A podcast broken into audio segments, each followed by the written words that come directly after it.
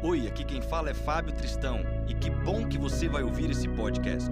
Espero que você seja abençoado por esta palavra e que compartilhe também com seus amigos. A todos que nos abençoam com o suporte para isso tudo acontecer, muito obrigado e que Deus te abençoe.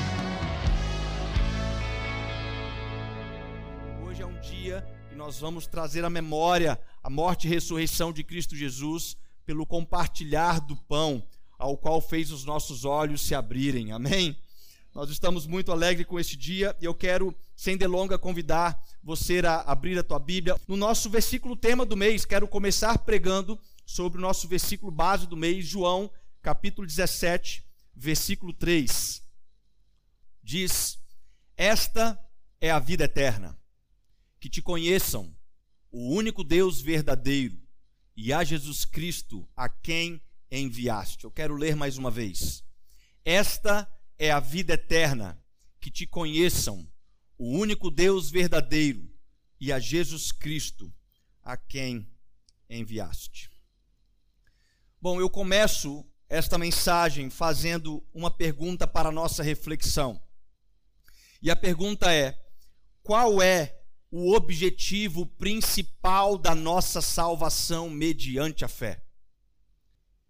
Eu sei que essa parece ser uma pergunta simples, a qual nós deveríamos facilmente responder, mas, visto a dificuldade de ação que corresponde a este objetivo na vida de tantos cristãos, eu penso que talvez ela não esteja muito bem conceituada na vida de algumas pessoas. Algumas pessoas pensam que o objetivo da salvação é para não irmos para o inferno. Outras pessoas pensam que o objetivo da salvação está para que após morrer eu venha ser eterno com Deus, em um lugar a qual eu trago na minha mente aquilo que eu tenho de, de conteúdo bíblico. Então eu crio um céu na minha mente eu crio um jardim, eu crio um lugar com águas tranquilas e ali vai ser o conceito da minha eternidade. E talvez essas sejam respostas plausíveis se você partir da ótica que a pergunta seria feita sobre qual o seu objetivo. Por exemplo, qual o seu objetivo ao ser salvo em Jesus mediante a fé? Aí, com certeza, qualquer tipo de resposta seria plausível para você, porque ela está vinculada com um objetivo seu. Só que nós chamamos isso de respostas subjetivas, e é o que eu quero fazer de tema desta mensagem hoje, de sairmos do subjetivo e andarmos no objetivo da salvação. Sairmos daquilo que é sub subjetivo e andarmos naquilo que é o objetivo concreto. Porque jamais existiria um objetivo errado se o ponto de vista se conceituar pela subjetividade. Todos nós estaríamos certos em qualquer forma de pensar. Só que isso não poderia acontecer, até porque o plano de salvação foi criado de Deus para o homem. Isso quer dizer que quando Deus cria o plano de salvação, ele mesmo tinha um objetivo central na salvação. Ele salva o homem com um objetivo, com uma finalidade, a qual ele tem em mente. É o conceito de Deus para o homem e não o conceito do homem para Deus.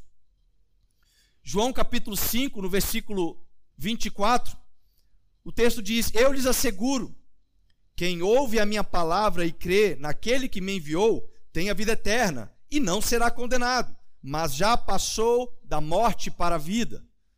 Também Romanos 6, 23.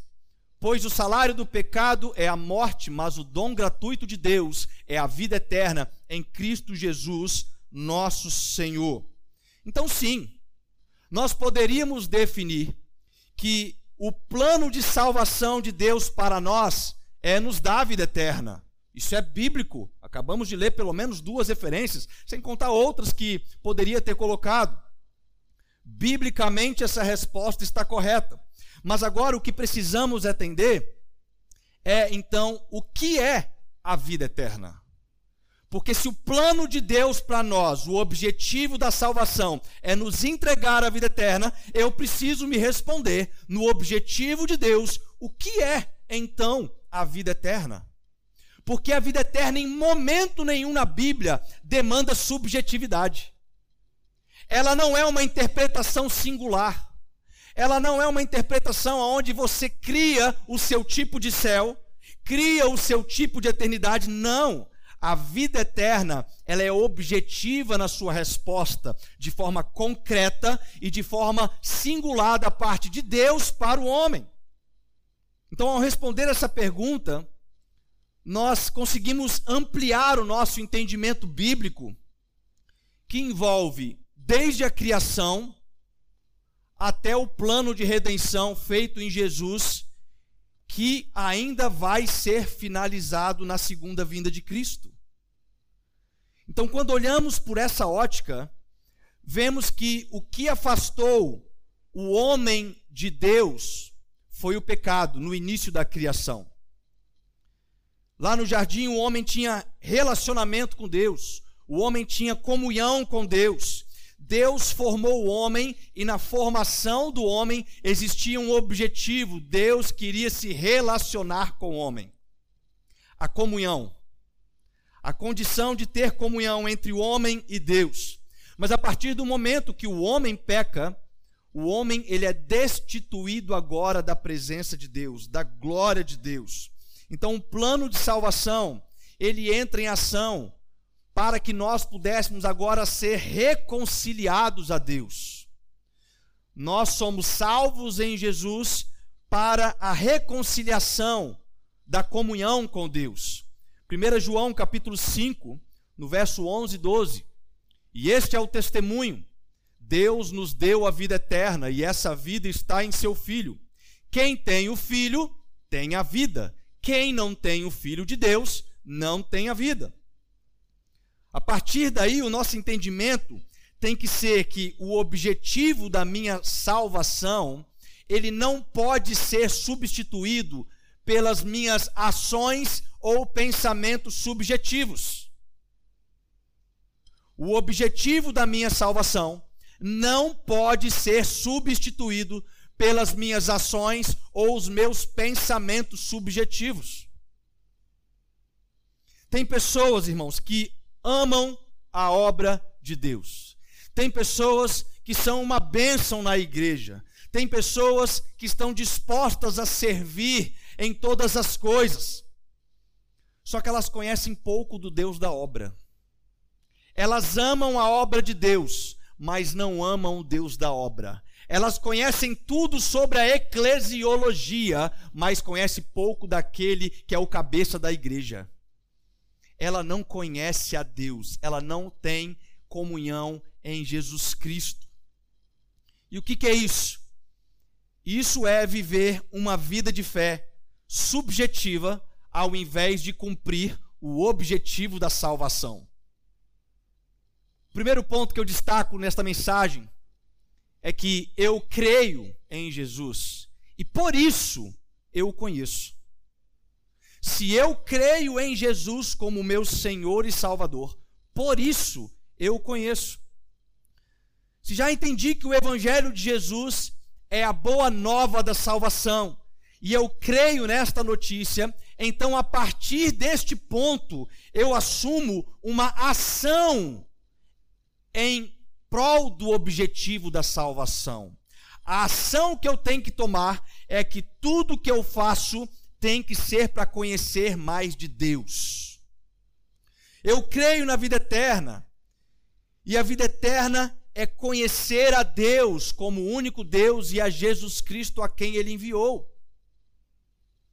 Não existe, no meu pensar, não existe condições ou possibilidades de uma pessoa dizer que ela crê em Jesus se ela não está tendo uma ação de conhecer mais de Jesus.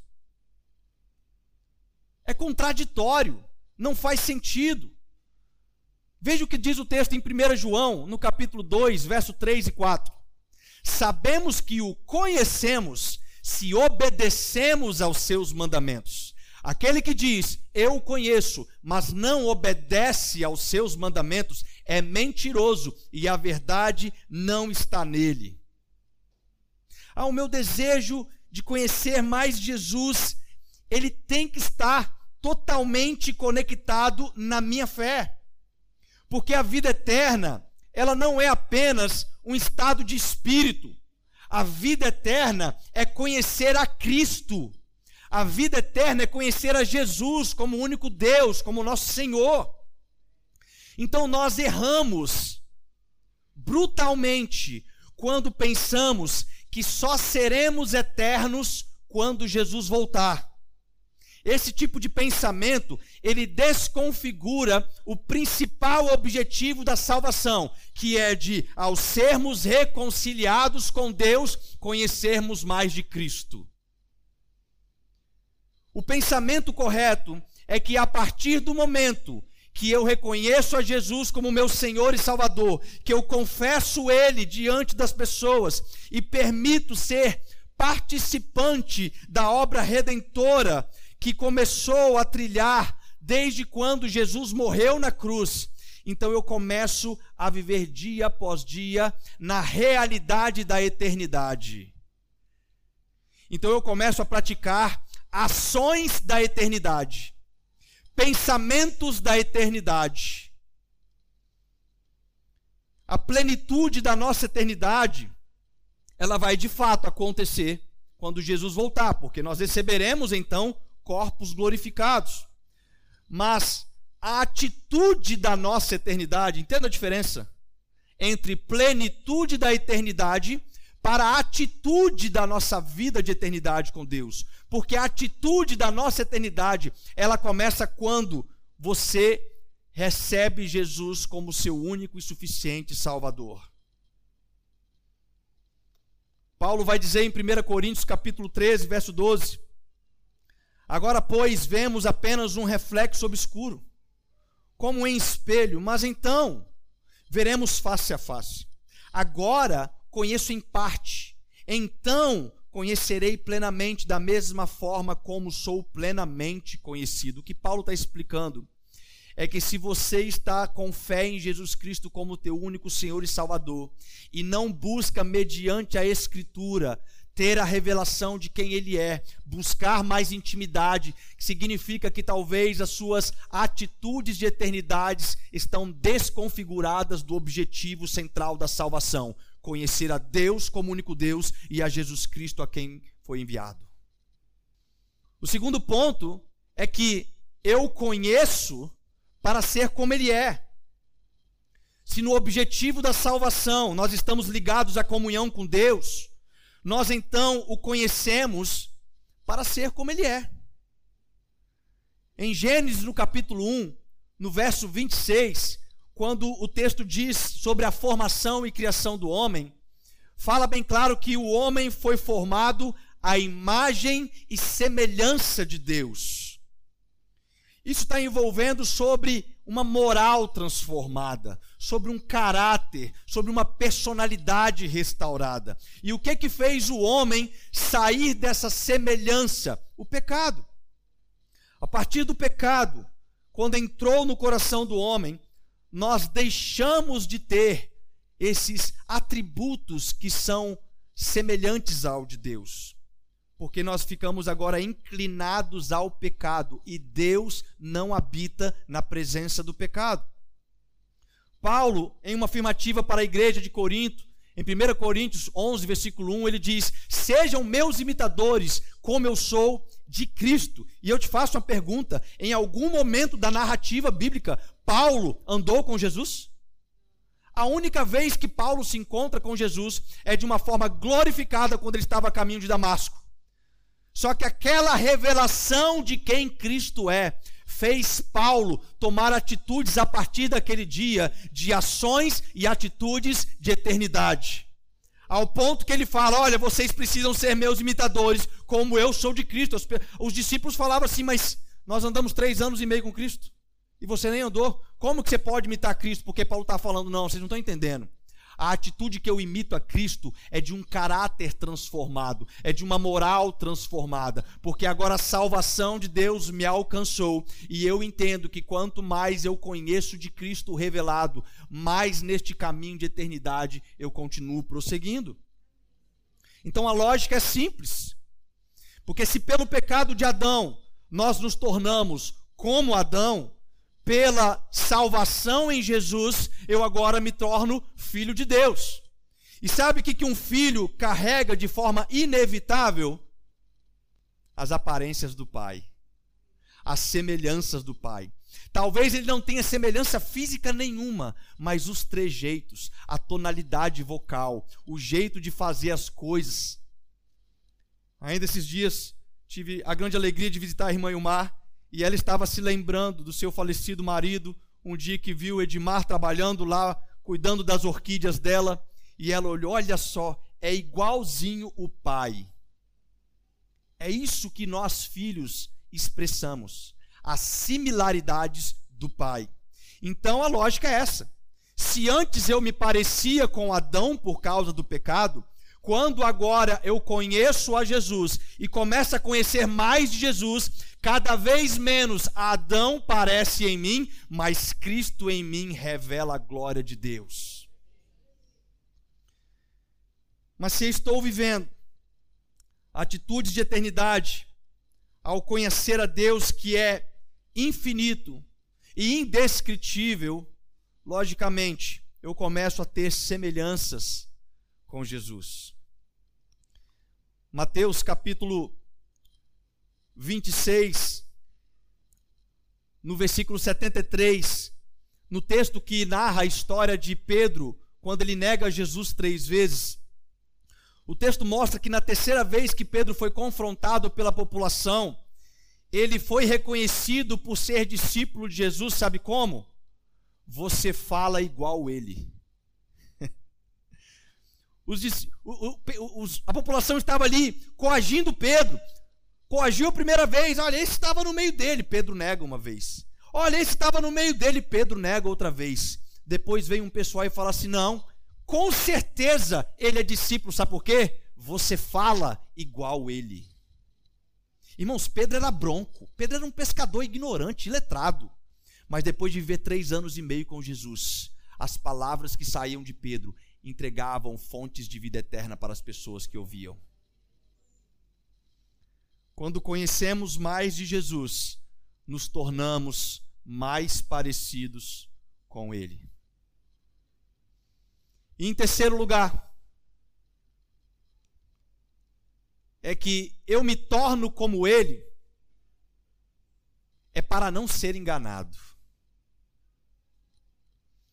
Segunda Tessalonicenses, no capítulo 2, versículo 1 a 4, Paulo diz que, irmãos, quanto à vinda de nosso Senhor Jesus Cristo e a nossa e a nosso reencontro com ele, rogamos a vocês que não se deixem abalar nem alarmar tão facilmente, quer por profecia, quer por palavra, quer por carta supostamente vinda de nós, como se o dia do Senhor já tivesse chegado. Não deixem que ninguém os engane de modo algum Antes daquele dia virá apostasia, e então será revelado o homem do pecado, o filho da perdição. Este se opõe e se exalta acima de tudo o que se chama Deus ou é objeto de adoração, a ponto de se assentar no santuário de Deus, proclamando que ele mesmo é Deus. Paulo está expressando que, de uma forma inevitável, muitos serão confundidos. Sobre o que, que ele está falando? Paulo traz à tona a realidade da segunda vinda de Cristo. Mas a segunda vinda de Cristo vai ser precedida por sete anos chamados de tribulação ou grande tribulação. Durante essa grande tribulação, o anticristo será revelado, o filho da perdição que ele chama. E este anticristo, ele tem uma característica que quando ele surgir, ele vai querer imitar Jesus em todas as coisas. A ideia do anticristo é receber aquilo que Jesus recebeu. Então é por isso que ele vai tentar confundir as pessoas. Durante esses sete anos, principalmente nos últimos três anos e meio, o anticristo ele vai ser um objeto de adoração. Em algumas cartas paulinas fala que ele vai ter uma forma irresistível de atrair as pessoas. Você imagina? Eu creio que seja um tipo de pessoa com uma boa aparência física, com uma oratória impecável, com uma forma de atrair a atenção de todos, não somente com palavras, mas a Bíblia afirma que ele também vai operar milagres, sinais e prodígios. E está aí o porquê que nós devemos conhecer mais de Jesus. Caso contrário, algumas pessoas vão olhar para este anticristo e vão dizer: Eis o nosso Messias. Pessoas que serão enganadas porque não conhecem a Cristo de uma forma autêntica, porque não se preocupam em conhecer a um Cristo revelado. Pessoas que não querem saber da segunda vinda de Cristo, pessoas que não querem ler Apocalipse, o livro que mais mostra sobre a revelação de quem Jesus é. Alguns anos atrás, quando o Brasil estava vivendo um grande período de falsificação de notas de dinheiro, os bancos adotaram uma estratégia muito interessante. Eles pegaram os seus funcionários e trancaram ele dentro de um treinamento com notas verdadeiras. E eles ficaram ali dias passando a mão na nota, sentindo textura, tamanho, peso, identificando os itens de segurança. Eles ficaram dias confirmando aquilo que é verdadeiro. Porque a quantidade de falsificações era tão crescente que todo dia aparecia um tipo de nota diferente. Mas quando aqueles bancários conseguiram ter concretizado o conceito do que é verdadeiro, no momento de trabalho deles, quando aparecia uma nota falsa na sua mão, eles já podiam sentir que não era verdadeiro. Sabe por quê? Não é porque ele conhecia o item falso da segurança, mas porque ele conhecia todos os verdadeiros.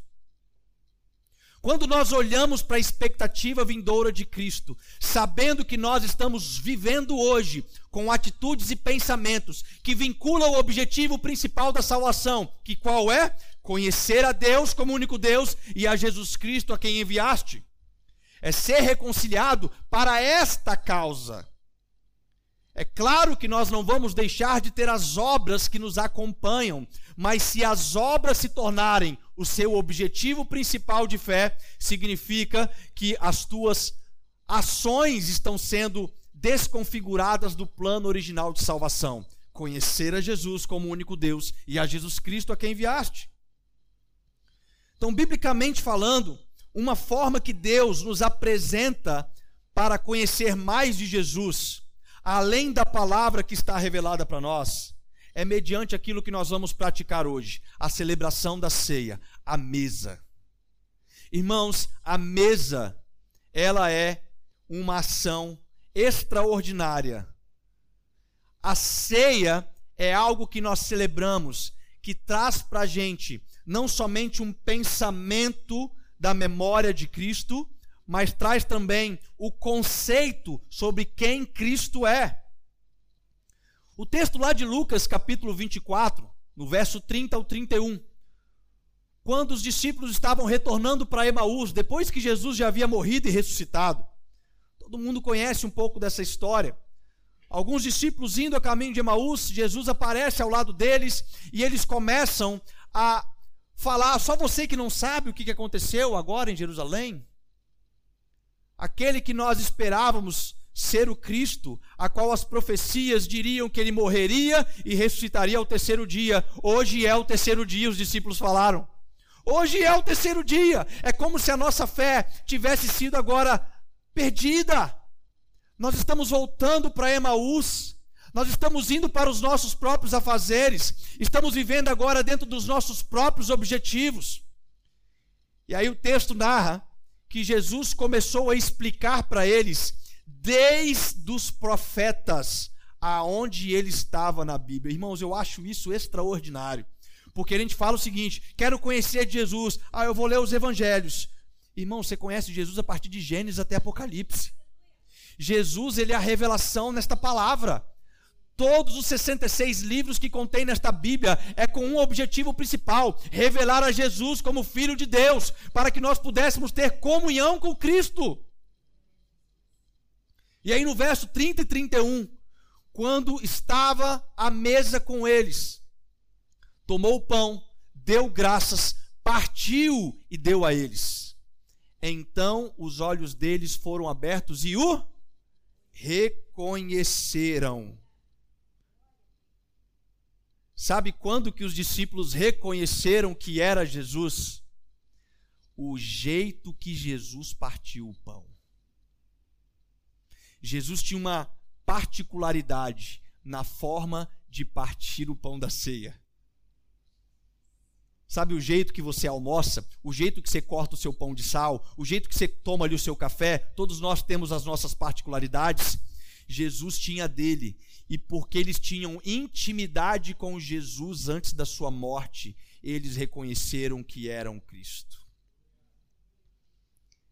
A mesa é um local onde nós conhecemos mais do nosso Jesus. A mesa da ceia traz a nossa memória sobre esses pontos. E essa, irmãos, é uma das formas mais incríveis que Jesus deixou como mandamento para a igreja. Porque pela fé nós cremos na sua morte, amém? Pela fé nós cremos na morte e ressurreição de Cristo. Mas nós o reconhecemos na mesa. É na mesa que nós reconhecemos quem ele é. Sabe por quê? Porque na mesa nós temos comunhão com Ele. Ele não é um defunto, ele é um Cristo ressurreto. Ele é o homem carne sentado à direita do Pai, que virá na segunda vinda para reinar nesta terra. Então o que, que ele faz?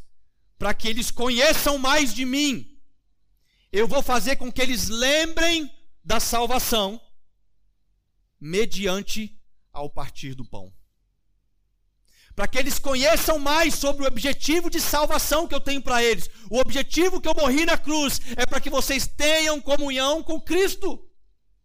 Este é o objetivo principal. Não é sobre uma subjetividade. Subjetividade nós criamos. Deus tem um plano, Deus tem um objetivo e tudo que ele fez, o plano de salvação, é porque ele tem desejo de se assentar na mesa e se relacionar contigo.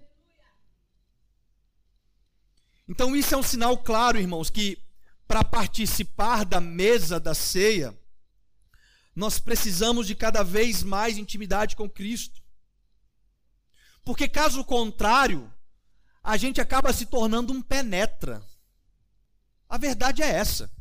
A mesa de Cristo, ela de uma forma de uma forma indescritível, ela está rodeada de penetras. O que eu quero dizer com isso? É igual você ir em festa de casamento que você não conhece os noivos. Você já foi em festa de casamento que você não conhece os noivos? Você até come da mesa, mas na hora de abraçar os noivos dá uma vergonha. Não é assim? Os noivos olham para você e falam assim: quem é você, cara? Tu tá comendo na minha festa, tá, tá fazendo, tá aqui na minha mesa, e eu não sei quem você é. Este casamento, esta festa eram para as minhas pessoas íntimas. Esta mesa era para os meus conhecidos. Eu não sei quem você é, seu penetra. Quem te trouxe nessa festa? Sentar-se à mesa de Deus está relacionado com intimidade com Cristo Jesus, irmãos. Não é sobre chegar no dia de ceia. Ai, deixa eu agora, me perdoa, Jesus, que eu vou. Hoje é dia de ceia. Me perdoa, Jesus. E você não teve nenhum dia de intimidade nos outros 29 dias do mês. Não é sobre isso. Jesus não está querendo penetras na mesa. Jesus está querendo filhos. Jesus quer se relacionar com os teus filhos. Jesus quer colocar em prática o plano de salvação, que vai sim se concretizar na segunda vinda, mas ele fala que a vida eterna é esta: é conhecer a Jesus. Eu posso viver a eternidade hoje. O meu corpo vai voltar para o pó, mas o meu espírito já está na eternidade com Cristo. E isso é tão sério, irmãos, que lá em Mateus capítulo 27, capítulo 7, versículo 21 ao 14, não é essa a referência, eu errei. 21 ao 14 é de trás para frente, não daria certo. Mas o texto diz o seguinte: Nem todo aquele que me diz Senhor, Senhor, entrará no reino dos céus, mas apenas aquele que faz a vontade de meu Pai que estás nos céus. Muitos me dirão naquele dia: Senhor, Senhor, não profetizamos nós em teu nome, subjetividade. Em teu nome não expulsamos demônios, subjetividade. E não realizamos muitos milagres, subjetividade. Então eu lhes direi claramente: nunca os conheci, objetivo da salvação. Vocês nunca alcançaram o objetivo da salvação. Se perderam em meia subjetividade. Fizeram tantas coisas na obra, mas esqueceram do Deus da obra. Portanto, quem ouve estas minhas palavras e as pratica, é como um homem prudente que constrói a sua casa sobre a rocha. Irmãos, é tempo de refletirmos sobre esta realidade. É tempo de nos perguntarmos, nesses meus últimos X anos de crente, o quanto que eu conheço de Jesus? Será que eu consigo falar para o meu próximo sobre quem é esta pessoa que eu devoto a minha vida em fé? Será que eu consigo explicar para esta pessoa de, de quais são as características que sejam inclusive visíveis, como esse Deus vai vir na tua glória? Como também as características que nos tornam novamente semelhantes a quem Deus é na questão moral, na questão de caráter, na questão de boas obras. Enquanto os cristãos estiverem vivendo na subjetividade do Evangelho, se perdendo do objetivo da salvação, em vão está sendo feita a obra. Nós precisamos, irmãos, apontar todas as nossas atitudes para conhecer mais de Deus.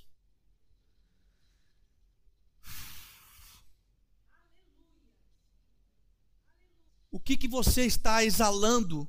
Você já parou para pensar sobre o que, que as pessoas vão dizer no dia que você morrer? Como que as pessoas vão te conceituar?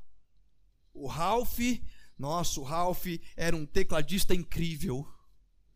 Meu Deus, o Ralph tocava tão bem. Será que é isso? Ou será que as pessoas vão de fato falar o Ralph era apaixonado por Jesus? A cada tecla que ele apertava, ele estava adorando a Deus, querendo conhecer mais de Deus. A cada atitude que ele fazia, ele estava querendo mais de Deus. O nosso objetivo tem que ser conhecer a Cristo.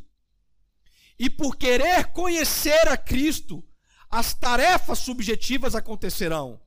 Nós não vamos deixar de fazer as tarefas subjetivas, mas todas elas têm que cumprir o objetivo da nossa salvação: conhecer a Deus como o único Deus e a Jesus Cristo a quem Ele enviaste. Quanto mais deste Cristo revelado está em mim, menos de Adão eu me pareço. Para encerrar, em João capítulo 6, no verso 69. O texto diz: E nós temos crido e conhecido que tu és o Cristo, filho do Deus vivente. Nós temos crido e conhecido. Deixa eu te falar uma coisa. Se você vive a sua fé porque um dia você ouviu o Evangelho, confessou a Jesus como teu Senhor e Salvador, e a partir daí você nunca mais conheceu de quem é esse Cristo, mediante as profundidades da palavra de Deus, mediante ao seu momento de intimidade, seu momento de adoração, buscando a revelação de quem Ele é, existe algo errado no objetivo que está sobre a tua vida. E isso é muito sério. Mas eu tenho uma boa notícia. A boa notícia que hoje é dia de mesa. Hoje é o dia que o pai quer partir o pão diante dos seus olhos. Ele quer falar assim: olha, você não estava me reconhecendo, mas sou eu.